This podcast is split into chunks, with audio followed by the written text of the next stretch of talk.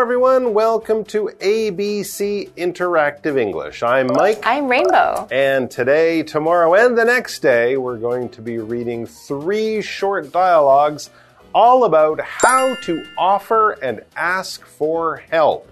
Because we all need help once in a while. Yes, we do. And we should always give it to others Oh, if nice. we are able to do so. Absolutely. And in all of our situations, especially with today and tomorrow, we're going to be asking for help with certain kinds of machines.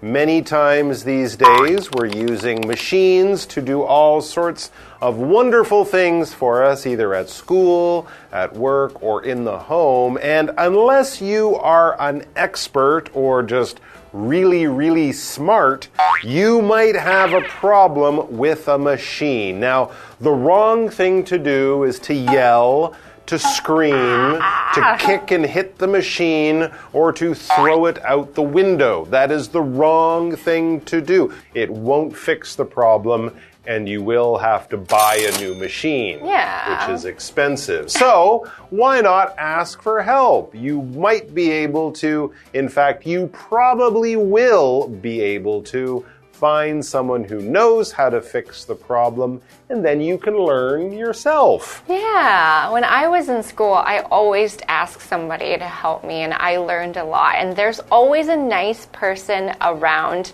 if you're willing to ask, and they're going to give you advice, and you can grow from the experience too. Absolutely. And in fact, I had a problem with my computer just a few months ago. I had to take it somewhere and ask for help, and it was fixed in no time. So there you go. I didn't throw it out the window. That's good. Although I wanted to. All right, let's check out our dialogue and then we'll be back.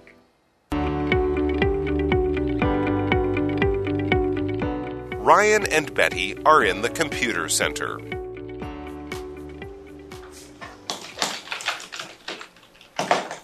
Hey, my report disappeared. Excuse me. Did you see anyone do anything to this computer? No, nobody touched it. Is everything okay? My report was on the screen when I left. Now, it's not there.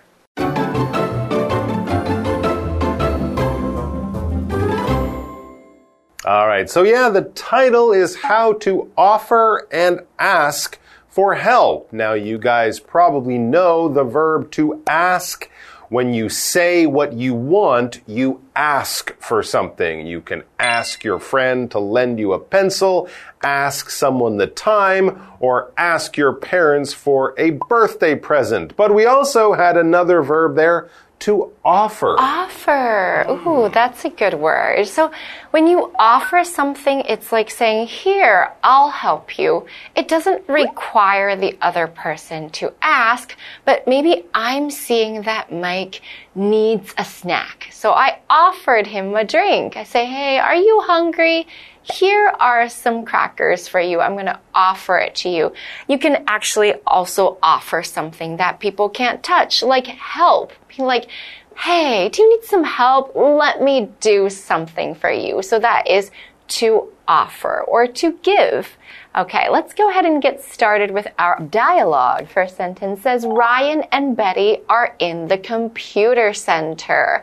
Oh, and this is a place in school with a lot of computers, and there's a special name for it called the computer center. Hmm, yeah, the center of something is really just the middle part of it, all right? If you cut open an apple, you will find those hard little seeds in the center of the apple. But here, we're not really using this word in that way. We're talking about a special place a room or an area of a building where a certain thing will happen. Okay, so the computer center could also maybe be called the computer classroom. Ah, right. It's the place in the school where most of the computers are. These are the computers the students will use to do their homework, and also maybe the computers the students will use for their computer class. It's in the computer center That's how we're using that word. So there we are at school in the room with all of the computers. And one of the, the students in the school,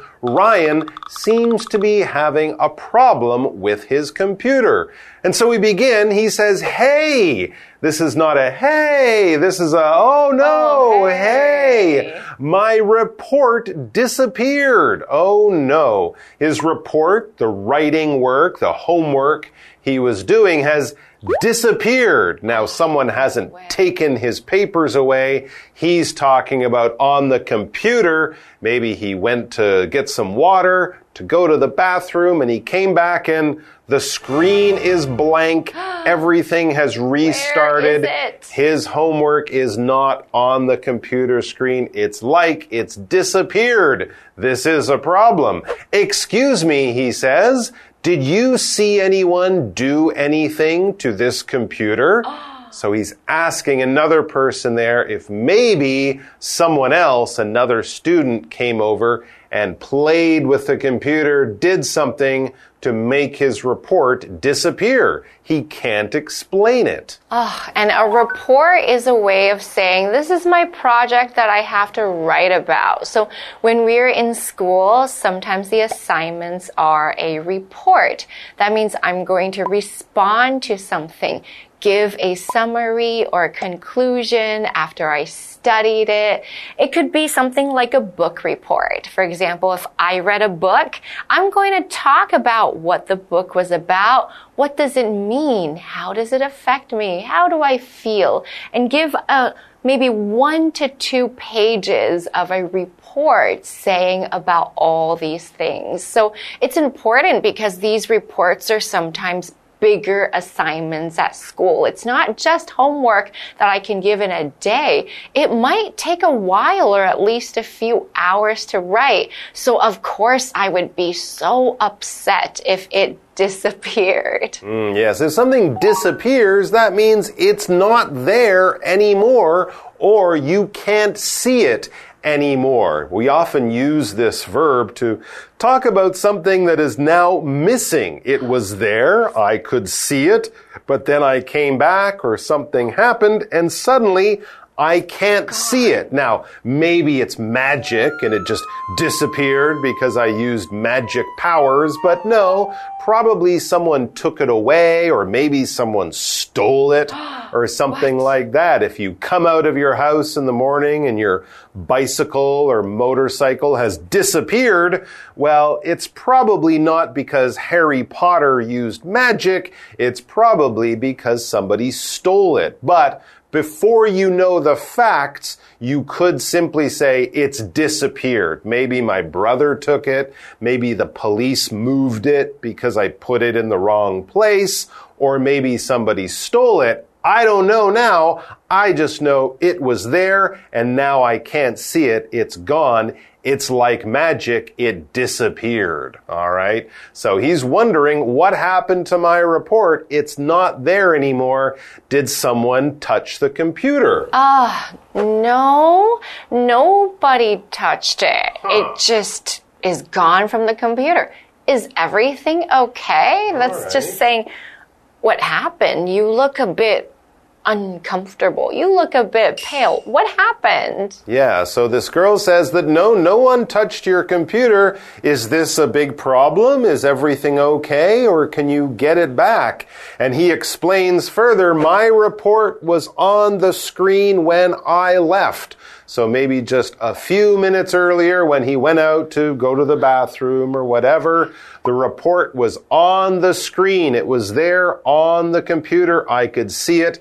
Now it's not there, like it disappeared, but probably something happened to it or something, someone touched the computer. We don't know. Screen is what we would look at when we're using a television or using a computer or using your smartphone. It's special thing that shows lights, that shows pictures, that we watch the action, that we watch the pictures on. We're not talking about a drawing or a painting. No, a screen will be powered by electricity and it will use, you know, little colored lights that will move. And it's like we're looking at a moving picture in a television or in a movie theater as well. That is also a screen where the picture gets shown on. All right. So he's looking at the computer, the part you look at, the part that shows you the information, the screen, the report's not there. Something is going on and we're going to find out what, hopefully. Hopefully, after we get the it back.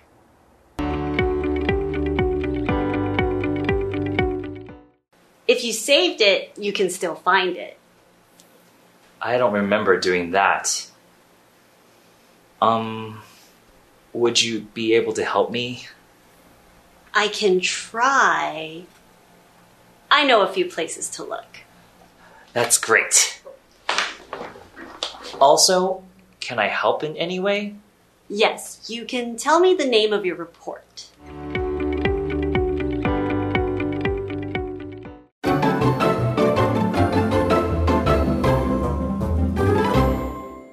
Okay, so Betty is going to try to help Ryan out. And she says, if you saved it, it meaning the report, you can still find it, meaning there's still hope. Don't freak out yet. To save something is to keep it. If I'm saving something like a piece of clothing, that means I'm not going to throw it away. I'm going to keep it with me for a long time. But if it's a document on the computer, to save something is to press the save button. So file, save. That means I'm keeping it in a place that's safe, that's not going to be lost. Hmm, I wonder if Ryan saved it or not. Yeah, that's right. You should always save your homework, save your documents, because you don't know when the computer might give you trouble. But it's true, when you're busy and you're writing, you often forget to do things like that. So Ryan, he doesn't remember doing that. I don't remember doing that, he says. Maybe he was so busy working on his report that he didn't stop to save it. And if he did, he doesn't remember where in the computer to find this report. So I don't know if this is going to help him. That's why he's asking Betty to help him. Um, he says, because this is kind of a special favor. He's asking, um, would you be able to help me? He knows that she might be busy and this might not be convenient or easy for her, but he really does need her help. I can try, said Betty.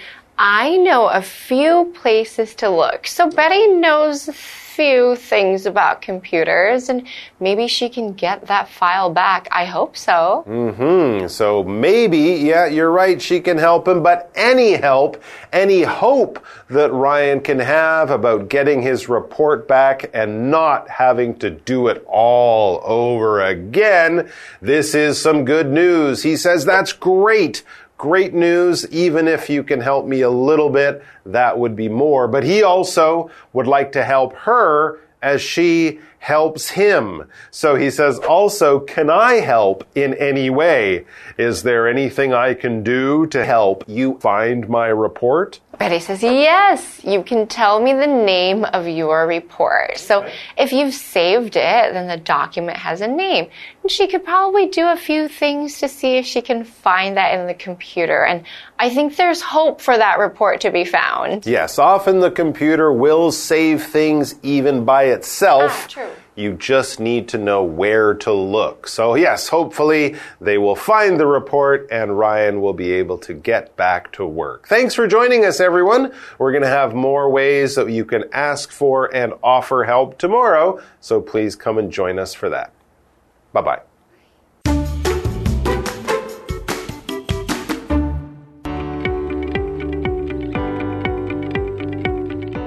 Ryan and Betty are in the computer center.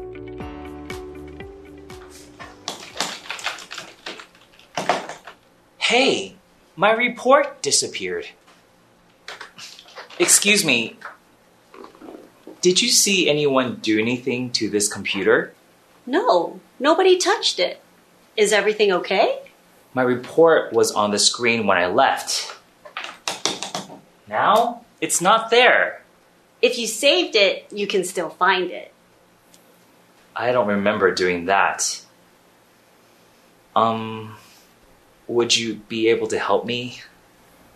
I can try. I know a few places to look. That's great. Also, can I help in any way? Yes, you can tell me the name of your report.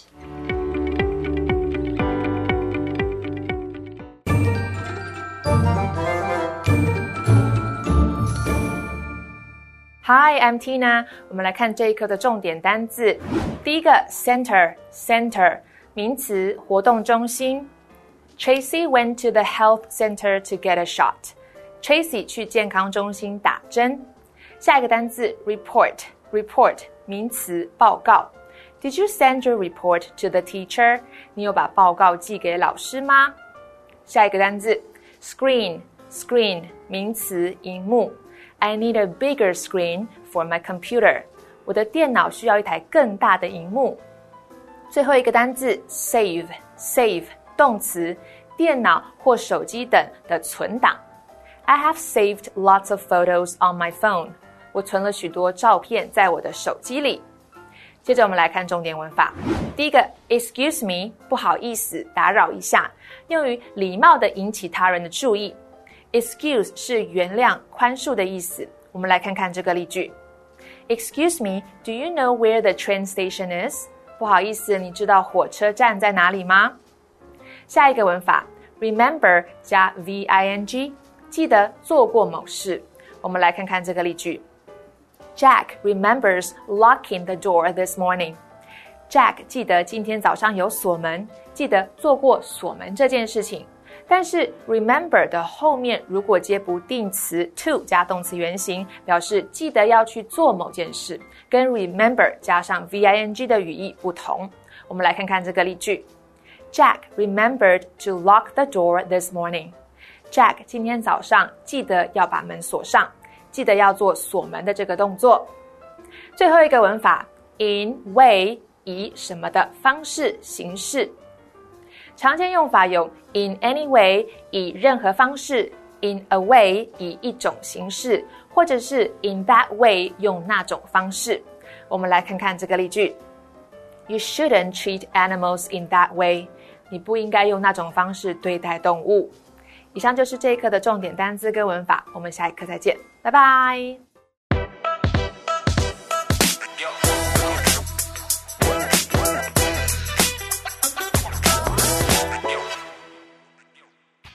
Go watch a movie. All right, let's see. Oh, yeah. Did you hear about this one? Oh, it's going to be really good. I love that actor. I think you should check the review section. Many people criticize the actor for screwing up the movie. Oh, wow. This movie was review bombed. What bomb? I didn't see any bombs in the trailer. This is a romance movie, not an action movie.